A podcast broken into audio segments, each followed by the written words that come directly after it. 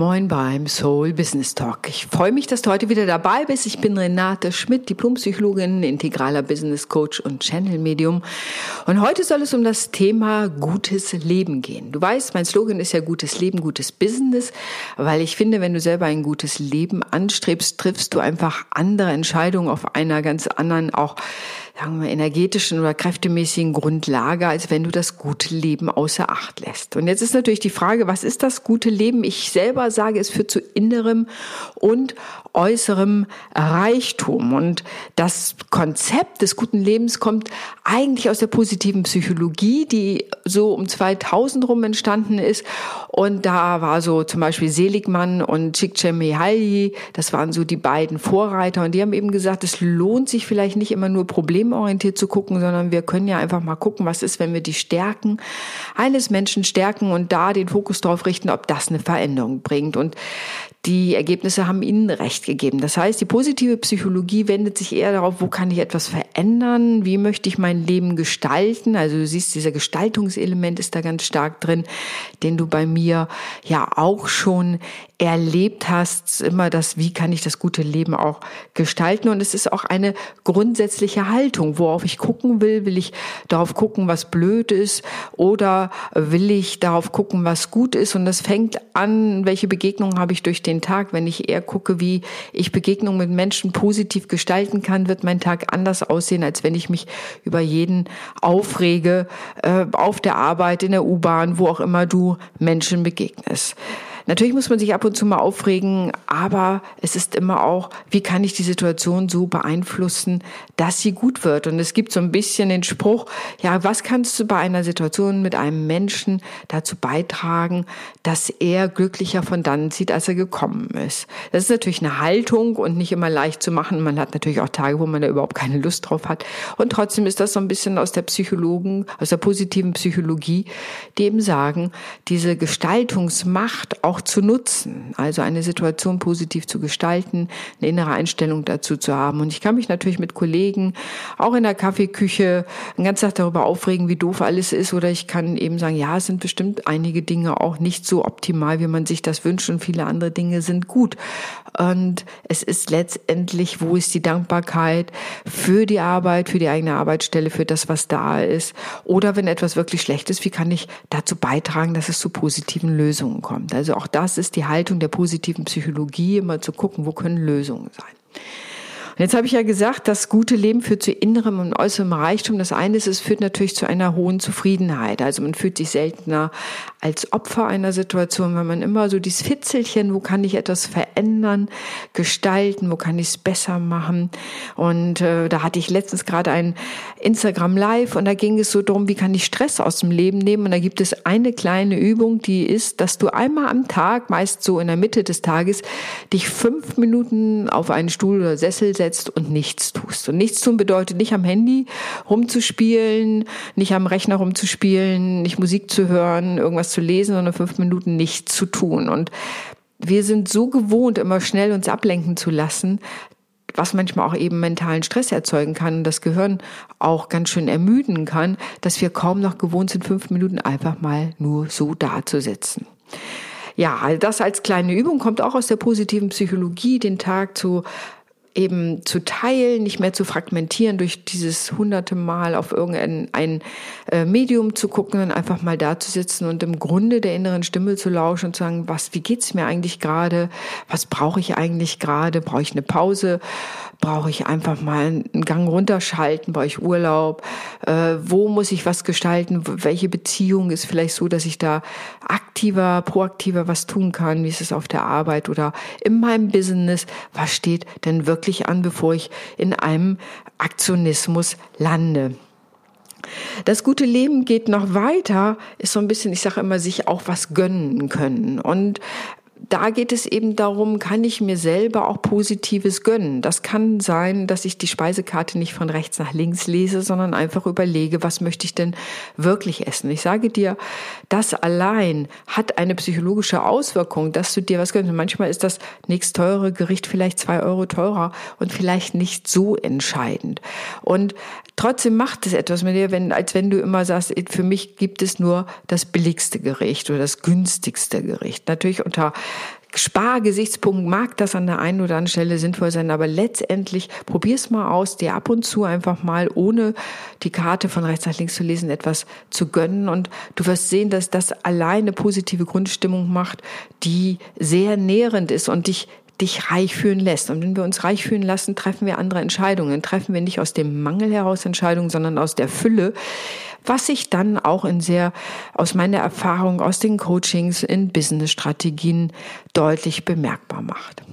Und da geht es eben auch darum, wenn du da mehr wissen willst, für dich Business-Strategien entwickeln willst, dann guck doch einfach auf meine Seite renate-schmidt.com und da findest du das drei Coaching-Pakete, also drei Stunden Coaching oder drei Sessions Coaching-Paket. Und das ist etwas, wo ich erst für dich channel und dann eben wir in eine Business-Strategie für dich einsteigen, so dass du die Möglichkeit hast, dein gutes Leben zu gestalten, ein gutes Business zu gestalten. Schau einfach nach renate-schmidt.com, da findest du tatsächlich mehr davon. Wenn du sagst, das ist genau das, ich möchte mein Business vorankommen, ich möchte ein gutes Leben haben, ich bin so aufgerieben, ich komme gar nicht mehr zu mir und äh, habe das Gefühl, ich renne nur noch wie ein, ich sag mal, aufgescheuchtes Huhn hin und her, dann ist es an der Zeit, Klarheit zu gewinnen und eine klare Strategie zu machen und wieder Ruhe in das Ganze reinzubringen. Und das andere ist, das gute Leben muss sich aus meiner Sicht nicht an den klassischen Statussymbolen des letzten Jahrhunderts orientieren. Und wie kam es überhaupt dazu? Und zwar im letzten Jahrhundert ist tatsächlich sowas wie der Mittelstand erst entstanden. Es gab vorher im Grunde die Adligen und es gab mehr oder weniger die Handwerker und die Bauern. Es gab den Mittelstand nicht. Und erst durch die Industrialisierung ist der im Grunde entstanden. Und dann haben sich die Neureiche, wenn du so willst, daran orientiert, was Königs haben und haben dann Pelze, Autos, Bilder von sich an der Wand, all diese Sachen, die in Königshäusern üblich waren, haben sie übernommen. Das heißt, die Statussymbole, mein Haus, mein Boot und so weiter, sind im Grunde abgeguckt vom Adel und der Mittelstand hat es im letzten Jahrhundert übernommen als Hinweis darauf, dass sie auch zu Geld gekommen sind und solche, sich solche Dinge leisten können. Jetzt kann man sich ein Jahrhundert später natürlich fragen, passt das immer noch? Also was passt für mich? Und da möchte ich dir etwas vorschlagen, das nennt sich so dieses so nach und nach das gute Leben in dein Leben einzuführen.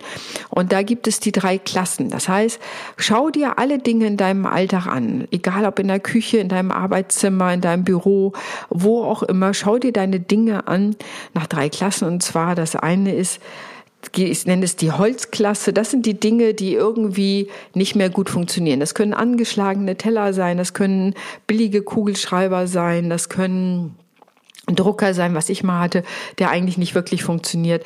Guck dir das genau an und versuch das schon mal zu verändern. Dann gibt's die zweite Klasse, da ist alles soweit okay, es funktioniert. Ähm, und es gibt die erste Klasse, da sind die Dinge, die dein Herz erfreuen. Und die Idee dahinter ist, dass du nach und nach mehr Dinge für dich anschaffst, besorgst, da dein Augenmerk drauf gerichtet war, die für dich erste Klasse sind. Und jetzt ist nämlich ganz entscheidend, die erste Klasse ist nicht an den Werten des letzten Jahrhunderts gebündelt. Jetzt musst du dir Pelze, was man finde ich sowieso nicht tun sollte, aber du musst dich nicht daran orientieren, sondern das wirklich für dich definieren, was ist denn für dich erste Klasse. Und das kann genauso das Tiny House sein oder ganze andere Sachen oder Minimalismus leben oder was auch immer. Mm, ich finde es super spannend, da eben auch eine eigene Definition drin zu finden. Das ist individuell bestimmbar und am Ende macht es eben glücklich, indem ich da nicht auch gehetzt bin, weil ich denke, ich muss noch das größere Auto wie der Nachbar kriegen und kaufen oder noch ein bisschen mehr von dem, sondern einfach zu gucken, was ist denn für mich diese erste Klasse. Ich kann dir so an eigenen Beispielen sagen, was für mich erste Klasse ist jetzt ganz aktuell, war es die Wanderung auf dem Jakobsweg nach Santiago de Compostela, eine Pilgerwanderung, die ich gemacht habe. Das zum Beispiel ist für mich definitiv erste Klasse gewesen. Das Wandern, das Sein draußen in der Natur, das Weitergehen. Und ich will dir sagen, ich habe abends jetzt nicht Champagner getrunken, ne? da wären wir wieder bei den Werten des letzten Jahrhunderts, sondern habe einfach das Leben genossen und das Dasein und die Leute beobachtet und das gute Essen in Spanien. Spanien. Ähm, ja, all das war für mich zum Beispiel erste Klasse. Oder ich habe mir zu meinem Geburtstag, und das war ähm, jetzt im September habe ich mir eine schwarze Diamantenkette gegönnt und geschenkt, weil ich die schon ein Jahr im Auge hatte und du wirst lachen, die hat offenbar auf mich gewartet, weil die ist in der Zeit nicht verkauft worden. Ich habe sie mir selbst gekauft und selbst geschenkt zu einem zugegebenermaßen runden Geburtstag und es ist so schön, weil es einfach sozusagen auch natürlich immer auch, wenn du genau hinguckst, mit Selbstwert zu tun hat. Was gönne ich mir und meine Freude daran. Ich habe mal jemand gelesen, der hat gesagt, für einen Euro, was du ausgibst, du kannst es in Freude messen. Es gibt Sachen, die haben Freude Faktor 1 und es gibt Sachen, die haben Freude Faktor 20 für den gleichen Euro. Und ähm, kann dir jetzt schon sagen, dass wahrscheinlich diese Kette deutlich eher in Richtung Freude Faktor 20 geht für den Euro, den ich dafür ausgegeben habe oder die Euros. Und ich habe zum Beispiel, schreibt ja viel auch noch mit der Hand und ich habe da einen Füller. Ähm, das liebe ich einfach so, mit Füllern zu schreiben. Ich habe einfach mehrere sehr gute Füller und das allein bereitet mir jeden Tag Freude, weil ich die benutze und die gut fu funktionieren und ich die einfach in meinem Leben einsetze. Das sind nur ganz kleine Beispiele, was für mich persönlich erste Klasse ist. Und für jemand anders mag das was ganz anderes sein. Aber wichtig ist, dass du dir selber guckst, was ist es für dich, weil das bringt ganz viel Ruhe rein. Dann hört das Rennen auf, sondern du kannst deinem eigenen Plan folgen und kannst eben gucken, wie sieht es aus, was ist für mich das gute Leben. Und das gute Leben führt immer auch am Ende zum guten Business, weil man nicht aus dem Mangel heraus entscheidet und agiert, sondern aus der Fülle heraus. Und das, da sind wir wieder bei der positiven Psychologie, ist immer den Stärken heraus. Und aus den Stärken heraus treffen wir andere Entscheidungen und positive Entscheidungen, die in der Regel auch zu Erfolg führen. Insofern wünsche ich dir viel Spaß damit. Ich wünsche dir einen tollen Tag. Vielen, vielen Dank, dass du heute wieder zugehört hast und wir hören uns beim nächsten Podcast. Alles Liebe, deine Renate.